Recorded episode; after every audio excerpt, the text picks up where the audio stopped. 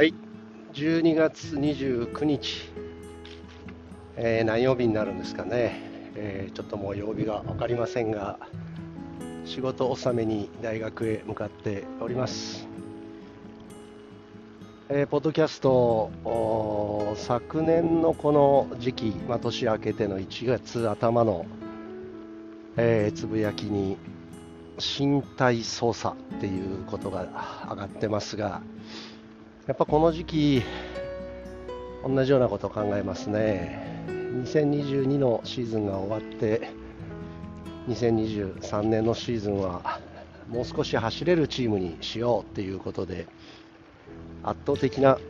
走力を土台にしたっていうことを掲げたので、えー走力をアップさせるスタートでしたね。っていうことで走りまず走るんだからただ走ればいいっていうことじゃなくて走り方走る動きですよね。加速をする動きとか止まる動きとか曲がる動きとかそういったことも大事になるので、えースプリントドリル、まあずっとこの数年やってましたけどもそのスプリントドリルもう一回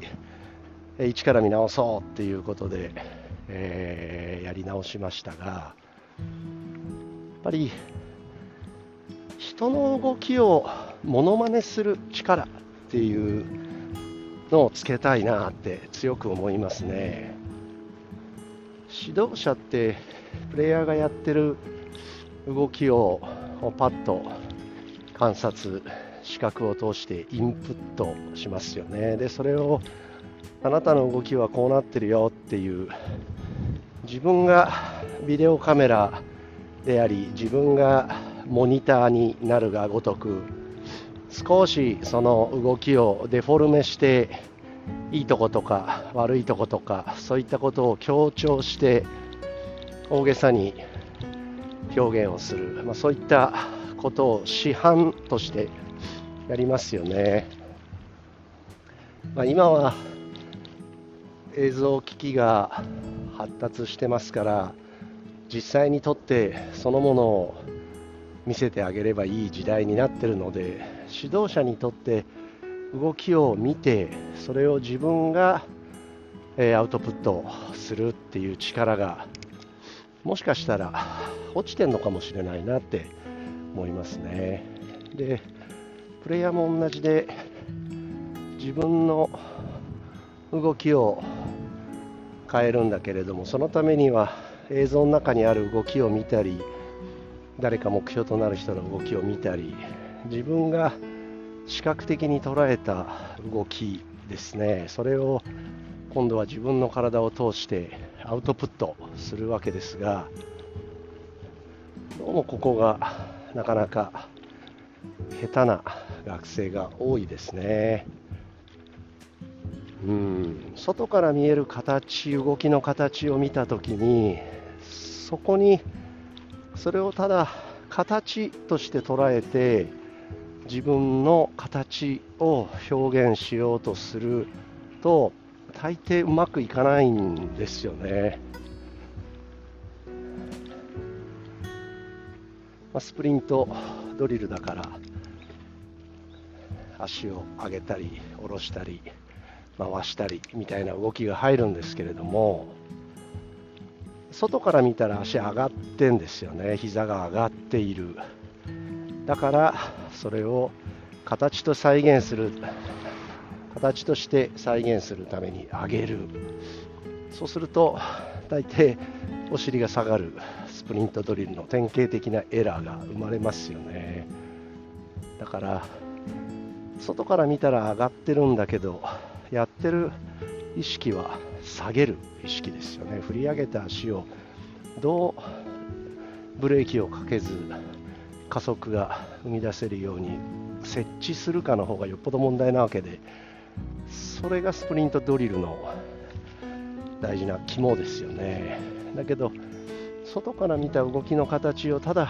自分で真似ようとするとそういったなんていうんですかね目的というか課題というかそういうものが消えたりうん。あるいはその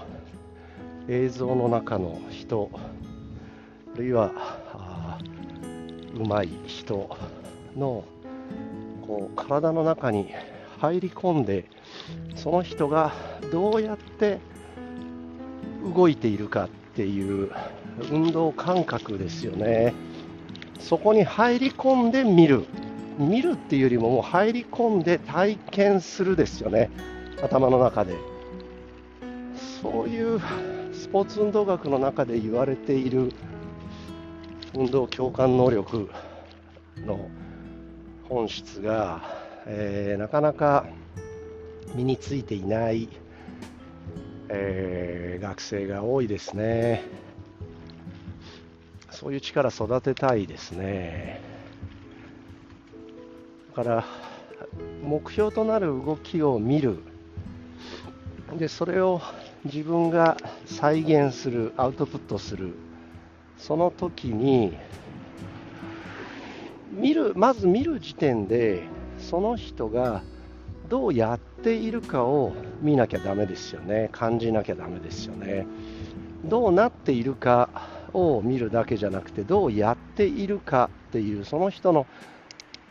えー、中に入り込む見方感じ方。そういったことが必要ですよね。で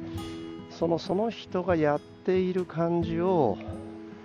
自分はどうやったらそうなるかっていう自分のアウトプットのコツがいりますよね。その人がどうやってるかを自分はどうやったらそうなるかっていう相手の中に入り込んでそれを自分が出力するときにどうやったらそうなるか。それが自分のコツですよね。うん。そういったこうモノマネ力。運動経験が豊富であればあるほどその目の前の動きに似た動きを経験したことがたくさんあるわけですから素材がたくさんあるからその素材を組み合わせてパパッと再構築して、えー、アウトプットすれば目標となる動きがあらかたできるっていうパッと素形態っていうんですかね素強調の段階ぐらいならすぐできるっていうのが、まあ、コーディネーションの本質じゃないかなと思うんですよね。だから小さい時から一つの種目をずっとやることの是非って